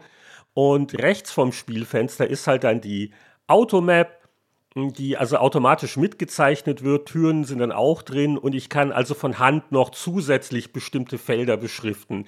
Also das ist eigentlich sehr ordentlich gelöst. Aber die Mühsamkeit ist immer noch vorhanden. Also allein so Dinge wie äh, Geld zwischen Charakteren hin und her transferieren, damit die sich eine Levelbeförderung leisten können und so weiter und so fort. Also das war jetzt mir immer noch Retro-Spielgefühl genug. Naja, ich glaube, wir können uns darauf einigen, es, es ist eine Erleichterung, die man nicht unbedingt äh, nutzen muss. Und ähm, ich kann dir aber insoweit auch zustimmen, Michael, als ich es damals gespielt habe auf dem C64, fand ich das einfach so, wie es war, großartig, weil hat man sich einfach reingefuchst. Jetzt beim Neuspielen würde ich diese zusätzlichen Komfortsachen nicht missen wollen, denn ich finde, es hat äh, gerade Pool of Radiance, also der erste Teil, noch genügend Ecken und Kanten, um es mal vorsichtig zu sagen. Also man kann das zwar schon ganz gut durch Eingabe von Anfangsbuchstaben steuern oder mit den Cursor-Tasten. Im Kampf empfiehlt sich übrigens der Zahlenblock, wenn man eine Tastatur mit Zahlenblock hat, weil man da wirklich in die acht Himmelsrichtungen steuert und damit auch angreift aber ähm, es sind schon so ein paar Geschichten äh, der Umständlichkeit drin. Also allein das anfängliche Zusammenstellen der Party, du machst dir einen Charakter und dann was ja eigentlich schön ist und auch ein Zeichen für die Goldbox-Spiele, dann kannst du, wenn du willst, halt äh, manuell so lange auch das Icon an das anpassen, was du dir aus den nur zwei Bausteinen, nämlich Kopf und Torso, gebastelt hast für das äh, quasi äh, grafische Minibild, dann kannst du noch gucken, dass du dir für jede Figur ein Icon bastelst, das es dann eben in den Kämpfen repräsentiert.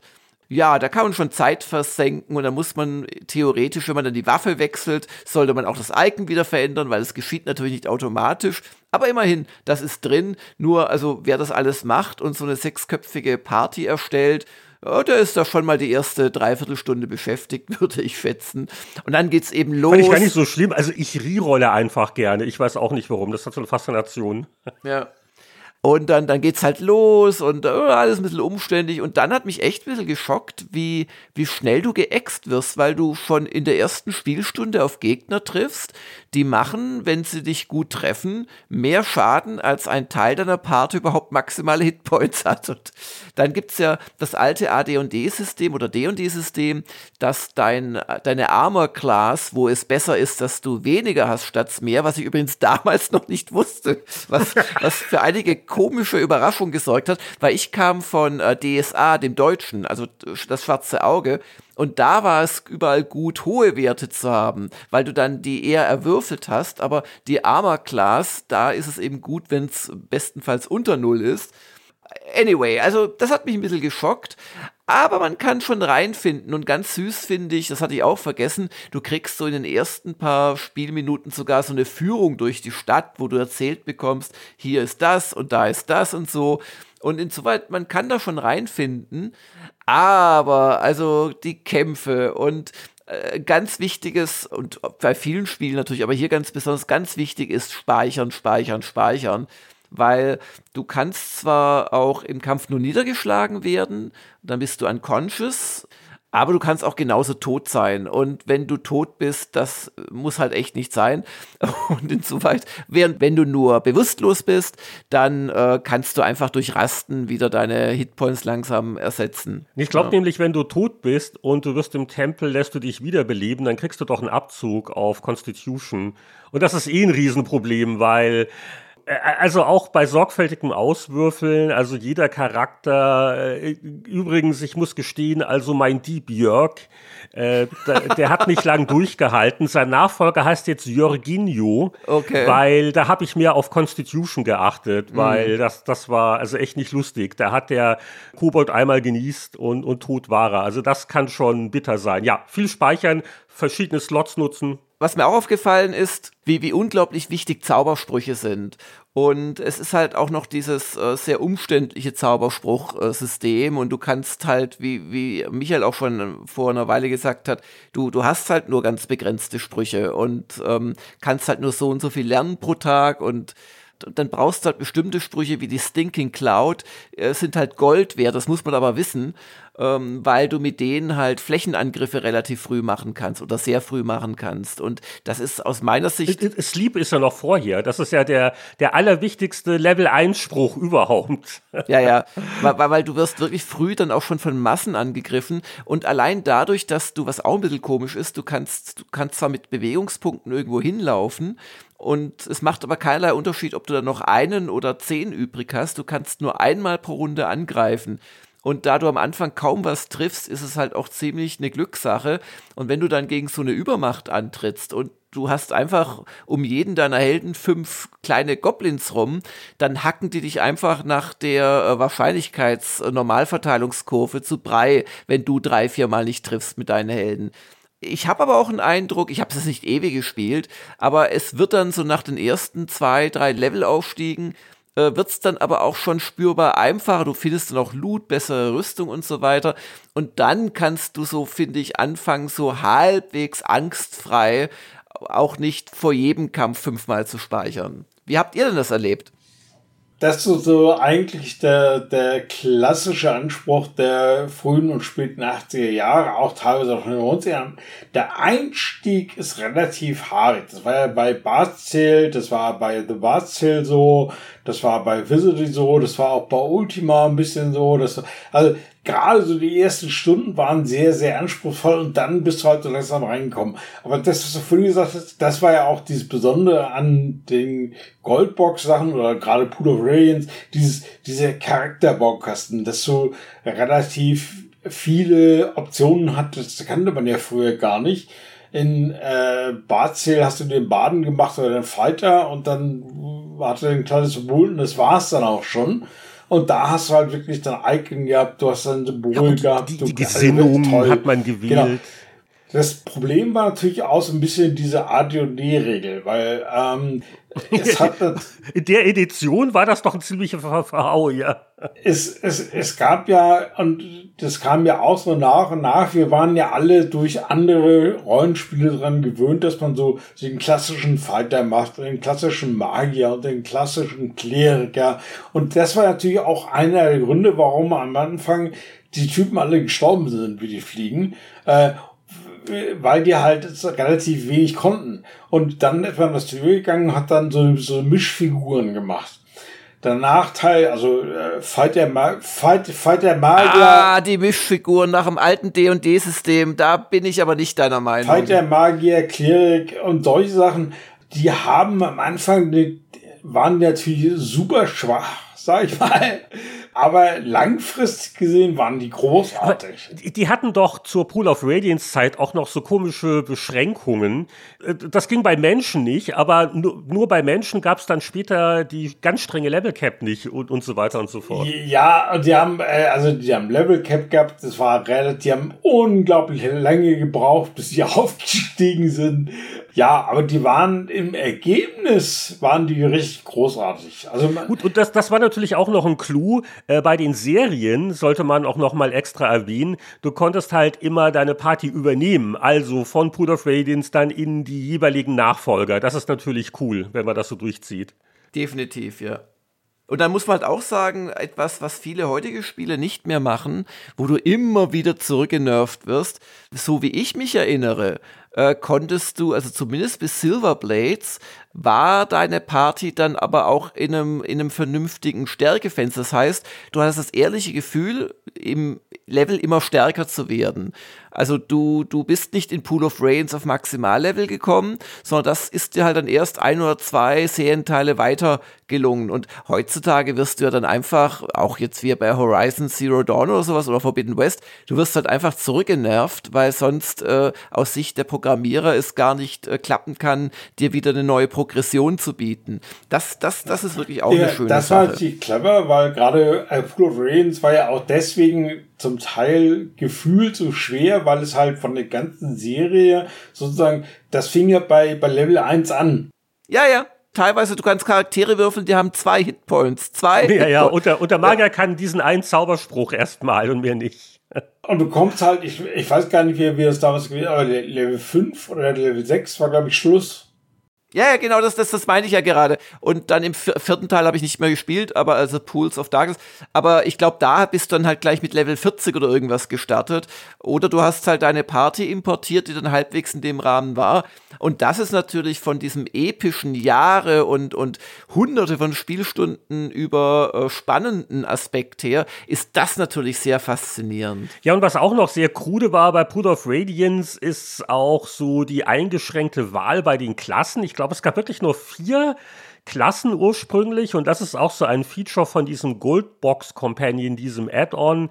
Äh, ich glaube, das sind dann auch äh, eins, zwei Klassen, die erst dann bei den Nachfolgern zugänglich waren. Die könnte man jetzt auch hier schon bei Pool of Radiance wählen. Habe ich aber jetzt nicht, nicht ausprobiert. Das haben wir jetzt auch ein bisschen zu komplex. Äh, also ja, in, in vielerlei Hinsicht, äh, ja, der erste Titel ist immer was Besonderes, aber so die späteren Goldbox-Spiele waren dann schon so ein bisschen ausgereifter oder haben zumindest einige der Garstigkeiten des doch ähm, hm, nicht immer ganz logischen Regelwerks etwas entschärft. Wobei es sind auch andere Sachen bis zum Ende durchgezogen worden. Also auch hier wieder, ich habe nicht jedes Spiel gespielt, aber doch etliche. Also zum Beispiel dieses unglaublich umständliche Looten nach jedem Kampf, wo du zwar Theo ja, also oh, naja. Es dauert alles, ja. Genau, je, jede Lederhose muss einzeln eingesammelt oder verweigert werden, so in etwa.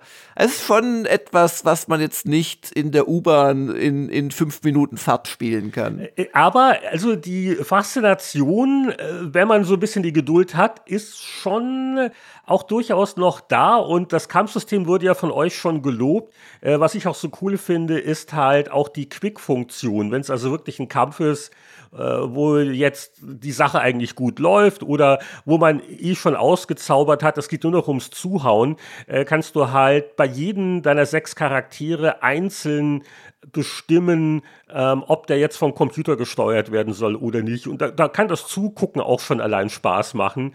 Und das ist so fast wie bei Football Manager, wenn dann die Spielszenen Zusammenfassung läuft, dann kann man so ein bisschen mitfiebern. Uh, haut er wieder daneben oder trifft er mal ausnahmsweise? Das, das finde ich auch noch ganz nett. Aber, aber ja, also die Kämpfe können auf jeden Fall dauern.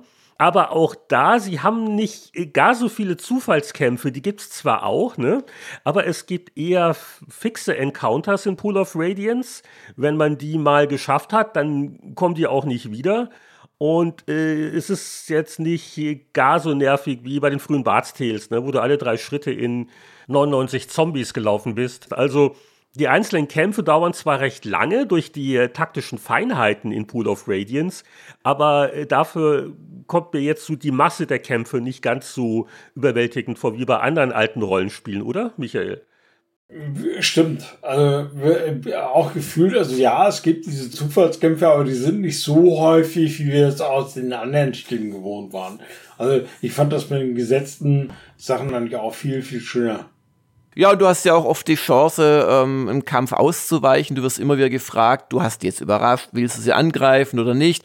Also, wo ich noch reingeschaut habe, war Savage Frontiers und da ist es sogar so, was ich total cool finde, ähm, dass diese äh, Fankarte dann auch die Weltkarte dir in groß zeigt. Ja, Michael, wie war eigentlich für dich jetzt das Spielerlebnis so damals und heute?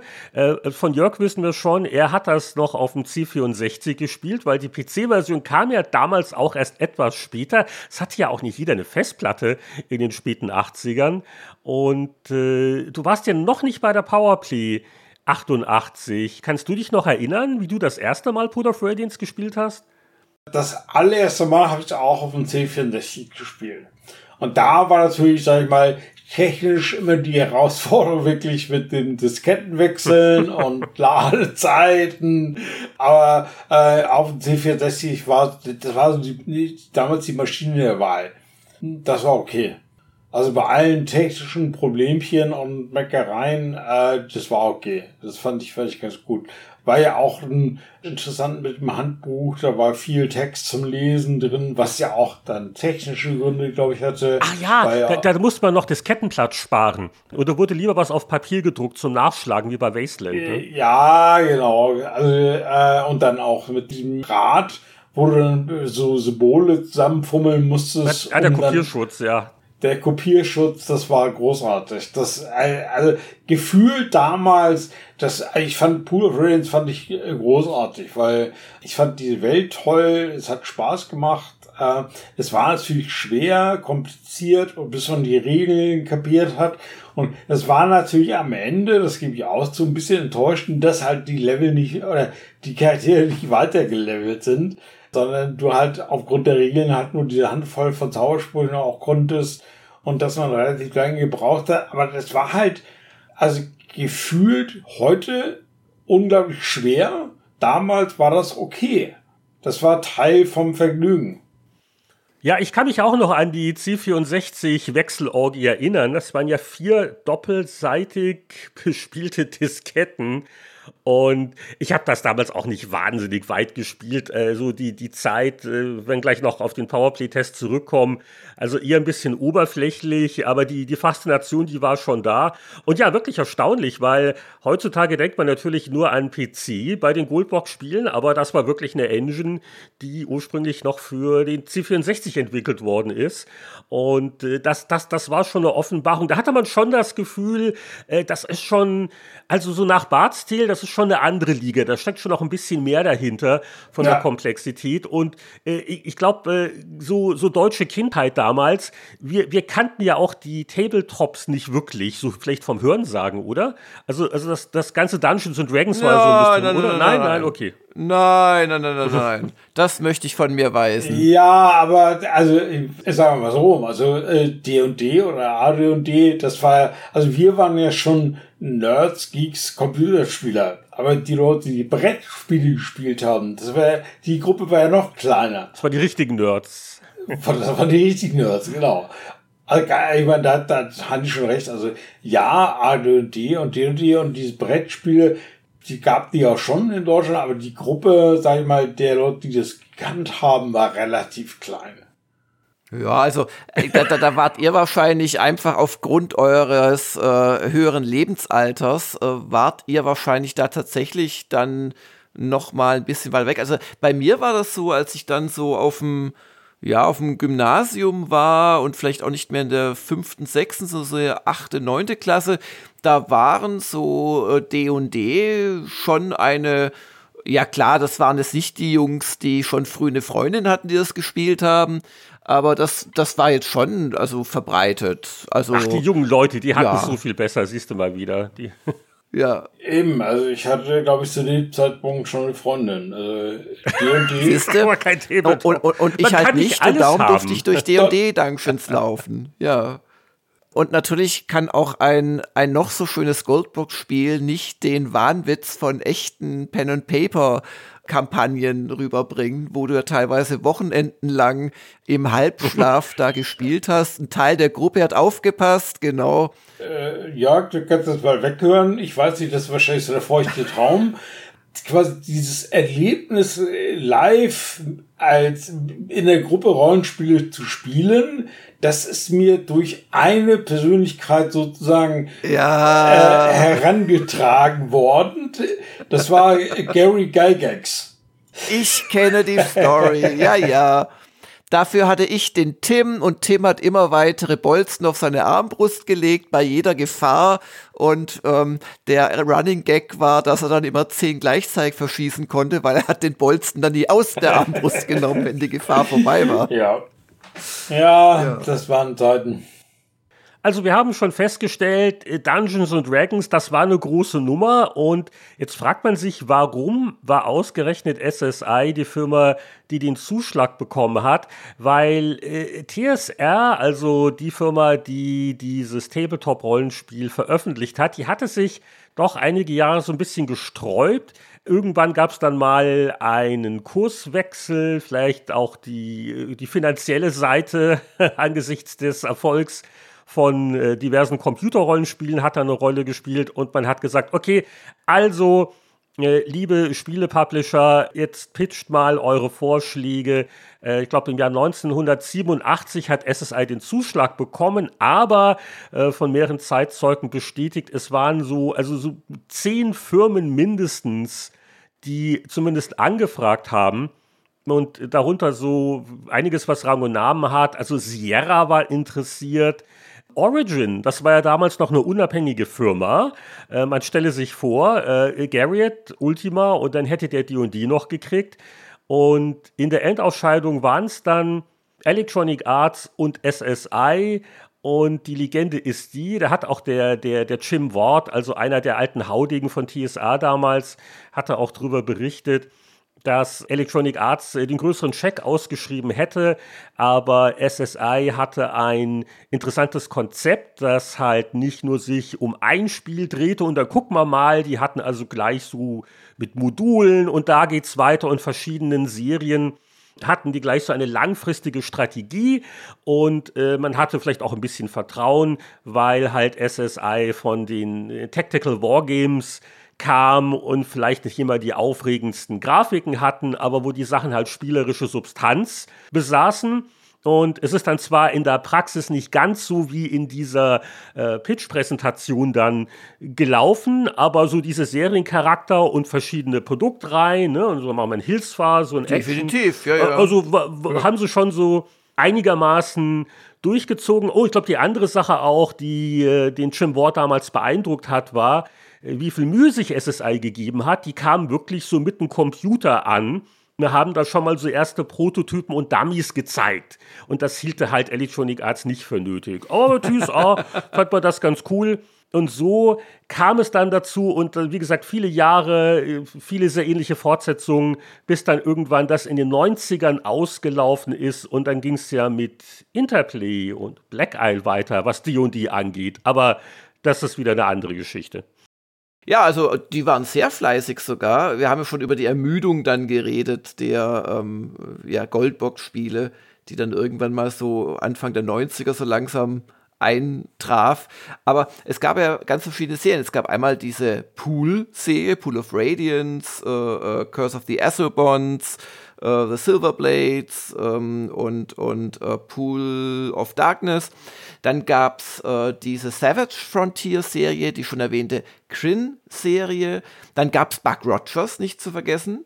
Ja, dann gab's ja, da gab's ja auch diese Solo-Ableger. Es gab ja Hilsfahr. Da war ich, glaube ich, in Europa der Einzige, der es gut fand. mit, mit dem Hoppe-Hoppe-Reiterspiel immer, wenn du irgendwo hingeritten bist. Ja, genau. Also Hilsfahr war ja so, so ein bisschen Action-Adventurig sozusagen. Das hat ja mit den klassischen Goldbox-Dingern eigentlich nicht mehr viel zu tun. Auf alle Fälle fand ich Hilsfahr an sich eigentlich gut, weil es gab diese getimed Dungeons, wo du äh, als Solist sozusagen äh, abgelaufen bist. Äh, es gab dann diese komischen Schlösser, die man innerhalb einer gewissen Zeit irgendwie knacken musste. So gab es einen Alarm. Also ich fand das schon putzig. Hat die nicht auch so fast wie Minigames bei Hilsfahr? Ja, Ja, kann man sagen. Ja. Ja. Und das war ein Westwood früher. Aber, aber Heinrich nicht mit Times of Law von Chris Roberts verwechseln. Das passiert mir nämlich nee, nee, lustigerweise nee, immer wieder klar. in Erinnerung. Ja, ja. ja aber, weil, weil Hillsfar war Westwood. Das war, glaube ich, Westwood, ja. Es war auf jeden Fall deutlich besser als einen anderen Actionversuch, an den ich mich noch äh, mit Grauen erinnere. Und zwar, wir hatten ja neulich zum Thema Indiana Jones Adventures auch erwähnt, dass es neben den sehr guten LucasArts äh, Grafikabenteuern gab es dann von US Gold auch noch Actionspiele äh, zu Indie. Und hier war es so ein bisschen ähnlich. Also US Gold war auch hier der Europa-Distributor und gleichzinnigerweise hat man gesagt, ah, ihr macht uns was hier für den europäischen Markt, äh, so und was vielleicht noch auf 8-Bit läuft. Und äh, Heroes of the Lands von US Gold, das war so ein Seitenansicht-Scroller, was irgendwie gar nichts war. Also das Ganz hat schlimm. Zwar, nein, nein. Das kennst du auch. Das ist ja un unspielbar ja, ja. schlecht und dann auch viele Abgründe, die man gefallen ist. Das führt am Ende des Tages, glaube ich, wirklich so ein bisschen auch zum Niedergang der ganzen Serie. Es gab einfach zu viele Titel mit dieser Goldbox-Anmutung und auch zu viele schlechte Spiele am Ende des Tages, zu viele Seitenexperimente. Das hatte ein bisschen was. Jetzt haben wir die Lizenz, jetzt müssen wir unglaublich viele Titel machen, damit wir da nochmal unglaublich Geld einschaffen. So, Michael hat vorhin behauptet, früher war das alles nicht so schlimm mit dem Schwierigkeitsgrad, da waren wir noch härter drauf, da waren Spiele halt so. Wollen wir mal prüfen, äh, was denn die Tester damals gesagt haben. Pool of Radiance hatte ich in der Powerplay 12 1988 getestet die C64-Version bekam 82% und erst einige Monate später kam die PC-Umsetzung, die erhielt dann 84% spielte sich wohl ein bisschen flotter und äh, das dürfte der Hauptgrund gewesen sein. Ich schrieb jedenfalls damals. Das grundsolide Spielprinzip hebt sich durch eine Reihe von interessanten Details angenehm von Bart's Tale und Co. ab. Die taktischen Gefechte und die vielen kleinen Missionen sorgen für Abwechslung. Leider spielt sich die C64-Version ein wenig umständlich. Die Diskettenwechsel und ständiges Nachladen können ungeduldige Spieler ein wenig nerven. Das Handbuch ist dick, das Spiel sehr komplex und ein paar Stunden Einspielzeit müsst ihr auf jeden Fall investieren. Die Mühe lohnt sich, denn spielerisch gehört das Programm zur Oberklasse. Ja, und ihr habt ja 82 C64, 84 PC gemacht. Ich kannte nur die C64-Fassung. Ich muss sagen, die war super gelöst. Also, also du fandest es sogar ein bisschen zu streng eigentlich. Ja, ich, ich, also ich weiß nicht, wie man die viel besser hätte machen können. Also unter anderem gab es ja keinerlei Maussteuerung oder irgendwas auf dem C64. Aber kommen wir doch zur ASM 11 1988. Die gaben auch 11 von 12 Punkten also sogar. Höher eigentlich umgerechnet. Ja, höher. Das ist eher ja. nach deinem Geschmack die Wertung. Ja, und Uwe Winkelkötter schrieb, die Story ist identisch mit dem Brettspielmodul Ruins of Adventure von TSR und hervorragend erdacht und interpretiert. Die Steuerung der Party erfolgt entweder durch die Tastatur oder über den Joystick. Die Atmosphäre ist großartig, denn viele Details tragen dazu bei.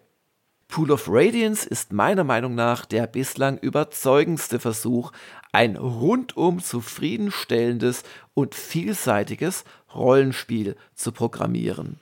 Und das war noch ein ganz guter Hinweis, denn die Sache mit dem Brettspielmodul war wohl die, dass TSA wirklich als Vorlage für dieses erste Computerrollenspiel ein Tabletop-Modul entworfen hat. Und das ist quasi bei Pool of Radiance umgesetzt worden. Aber das kenne ich auch noch vom Hörensagen das Runes of Adventure. Ja, so weil ich weiß, sind sogar alle äh, Pool of Raidens Nachfolger, gibt es auch Entsprechungen dazu. Also da kannst du die Kampagne quasi sowohl offline als auch am Computer spielen. Ja, und weil Pool of Radiance der Auftakt einer langlebigen Serie war, vielleicht ganz kurz Zitate zu den Nachfolgern. Die sind ja wirklich fast genau im Jahrestakt erschienen und zusätzlich wurden ja dann noch weitere äh, Trilogien auch noch gestartet. Also daher kam das wirklich, dass man irgendwann äh, die Dinger nicht mehr sehen konnte. Ähm, auf jeden Fall in Powerplay 889 war der Test von Curse of the Esserbons, dem direkten Nachfolger. 85% hatte ich gegeben und schrieb äh, viel Abwechslung, tolle Missionen und ein ausgereiftes Spielprinzip zeichnen diesen Leckerbissen aus. Die Ähnlichkeiten zu Pool of Radiance sind nicht zu übersehen, aber viel kann man an dem Spielprinzip eigentlich nicht verbessern. War ich also noch sehr frohen Mutes. Ein weiteres Jahr später hat dann der Tester von Secret of the Silver Blades schon etwas mehr gemurrt. Ja, das war ich und habe dann in der Powerplay 8 1990 nur noch 79 Prozent gegeben. Geschrieben habe ich damals Secrets of the Silver Blades, wartet zwar mit gewohnt guter Story, einem tadellosen taktischen Kampfsystem und dem tollen AD&D-Feeling auf, aber so recht begeistern konnte es mich nicht. Man merkte deutlich, dass sich die Programmierer zu wenig Zeit gelassen haben, um noch an der spielerischen Tiefe zu feilen. Ja, und dann wäre eine Trilogie eigentlich abgeschlossen, als sei denn, man macht noch einen vierten Teil. Und ein weiteres Jahr später kam er raus und da hat auch SSI so ein bisschen gelobt, okay, also wir wollen ein bisschen mehr Substanz wieder reinbringen. Und Michael, auch du warst dann der Tester von Pools of Darkness. Genau, das war so das letzte Aufbäumen, sage ich mal, äh, das damals in der Powerplay 12 1991 85 Prozent bekommen, also deutlich nach oben gerutscht. Und ich habe also geschrieben, und es geht doch, nachdem die letzten ADOD-Titel an deutlicher Magersucht litten, schickt SSI mit Pools of Darkness ein absolutes Schwergewicht in den Rollenspielering. Über Mangel an spielerischem Gehalt kann man sich beim vierten Teil der Forgotten Realms Serie wahrlich nicht beschweren. Die rund vier Megabyte, die Pools of Darkness auf der Festplatte einnimmt, sind gerappelt vollgequetscht mit zahlreichen Minimissionen und stilvoller VGA-Grafik. Das war so eine der äh, kleinen Verbesserungen mit der alten Engine, weil die ersten Dinger, die hatten ja nur EGA, ne? Und also VGA-Grafik, ja, das war schon und, äh, luxuriös. 4 Megabyte, also das braucht heute, braucht es schon für einen Spielstand von irgendeinem modernen Spiel mehr Speicher. Damals hat es für ganze Spiele gereicht. Also das ist schon, aber das war halt wirklich so ein Ausreißer. Ne? Also wir haben gemerkt, das geht so ein bisschen zur Neige und da haben sie noch mal einmal so ein richtig geiles Ding richtig gemacht. Richtig Mühe gegeben. Ja. ja. Ja, und jetzt stellt sich natürlich die Frage, was ist unser Fazit aus heutiger Sicht? Ich gehe natürlich fest davon aus, Michael, dass du jetzt mit deiner Pool of Radiance Party weitermachst und dich durch alle vier Titel natürlich nochmal spielst und die importierst. Oder äh, hält sich der Ehrgeiz doch jetzt in Grenzen? Also, der, äh, ganz ehrlich, Ehrgeiz hält sich in Grenzen. Ich finde das Spiel immer noch interessant, so aus äh, Archäologiesicht ausgegraben, äh, den Staub rechts und links ein bisschen weggeputzt. Äh, das sieht toll aus, das äh, weiß ich noch damals, das hat Spaß gemacht. Aber äh, es ist halt auch mit Hilfsmitteln äh, immer noch, also ein bisschen sperrig. Ich spiele es nicht mehr. Heute nicht mehr.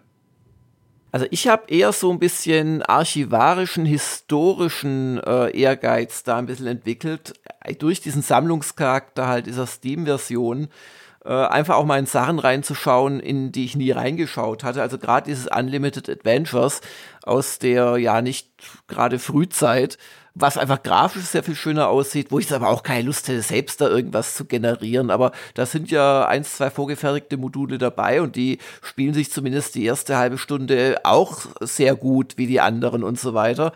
Also da könnte ich mir vorstellen, einfach so ein bisschen anzuspielen und äh, also ich hatte eine, das habe ich euch gar nicht verraten, in Unlimited Adventures hatte ich eine unglaubliche Schlacht mit mit so einer vorgefertigten Party, die ich da ein bisschen durch die Stadt geführt habe und dann auch raus. Und dann kommt so eine ganze Horde von auch so extra großen, die nehmen dann zwei ganze Felder ein, so Gebirgstrollen und so weiter. Und ich habe die besiegt, ich habe nur einen verloren von meinen Leuten. Also eher spiele ich da noch ein bisschen weiter, aber ich kann mir auch, wenn ich nicht lügen soll, echt nicht vorstellen, dass ich da 50 Stunden am Stück dranbleibe und mich dadurch äh, ja quäle heutzutage.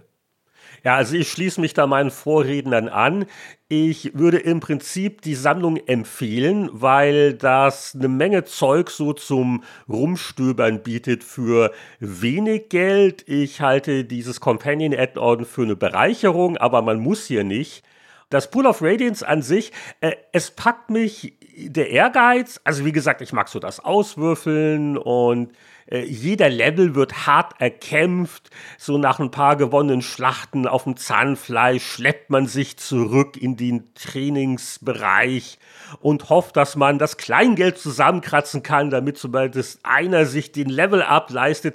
Also äh, das muss man sich schon erarbeiten. Man freut sich umso mehr trotz der Möglichkeit frei zu speichern und trotz der erfreulichen Geschwindigkeit im Vergleich damals zur C64-Version, oh ja, was Diskettenzugriffe ja betrifft, äh, trotz dieser modernen Annehmlichkeiten, äh, es, es ist schon teilweise echt äh, frustrierend, wenn du halt in den Kampf reingerätst, den, den kannst du gar nicht gewinnen und so ohne Vorwarnung. Und mm. ähm, also da, das setzt schon einiges an Geduld voraus und ja, das ganze Handling, so Gegenstände ausrüsten, äh, Geld verteilen. Also äh, es ist im Prinzip das alte Spiel das ist jetzt nicht irgendwie ein, ein Remaster. Da müssen sich alle darüber im Klaren sein. Die Umständlichkeiten, die authentische Grafik, das ist alles noch da. Man kann es spielen ich sehe aber auch nicht wirklich die, die Zeit und die, die Energien, das jetzt nochmal richtig durchzuziehen. Aber wie gesagt, also, äh, Michael, das war noch früher alles auch Vollpreisspiele, ne? Das waren ja keine Add-ons, das war ja jedes Ding so, so, was war das, 100 Mark? Ja, mehr teilweise, ne? Also, äh, das war ordentlich. Und deswegen, also heutzutage, auch wenn man vielleicht mal nur mal reinschnuppert, äh, finde ich, dass diese Sammlungen eigentlich eine ganz gute Anschaffung sind. Nur, ja, also die Durchspielenergien, die bringe ich jetzt auch nicht mehr auf. Aber es hat schöne Erinnerungen wieder ausgelöst. Ja, also während Heinrich und ich dank unserer Companion-App jetzt schnell den Ausgang finden, werdet ihr wahrscheinlich den Michael noch eine Weile im Dunkeln herumstöbern und gegen Wände laufen hören. Aber dieser Podcast ist jetzt am Ende angelangt. Vielen lieben Dank an dich, Michael, dass du uns unterstützt hast mit deiner Weisheit äh, 25 plus. Vielen Dank, dass ich wieder dabei sein durfte und beim nächsten Rollenspiel ruft mich einfach an. Es darf denn auch mal wieder eine Nummer moderner sein. Und was, noch moderner? Ach was, komm. Wir haben doch die, die frühen 80er, das erste Wizardry auf Apple II, das waren noch Spiele. Und ähm, an euch alle da draußen auch vielen Dank fürs Zuhören. Wir sagen Tschüss. Tschüss.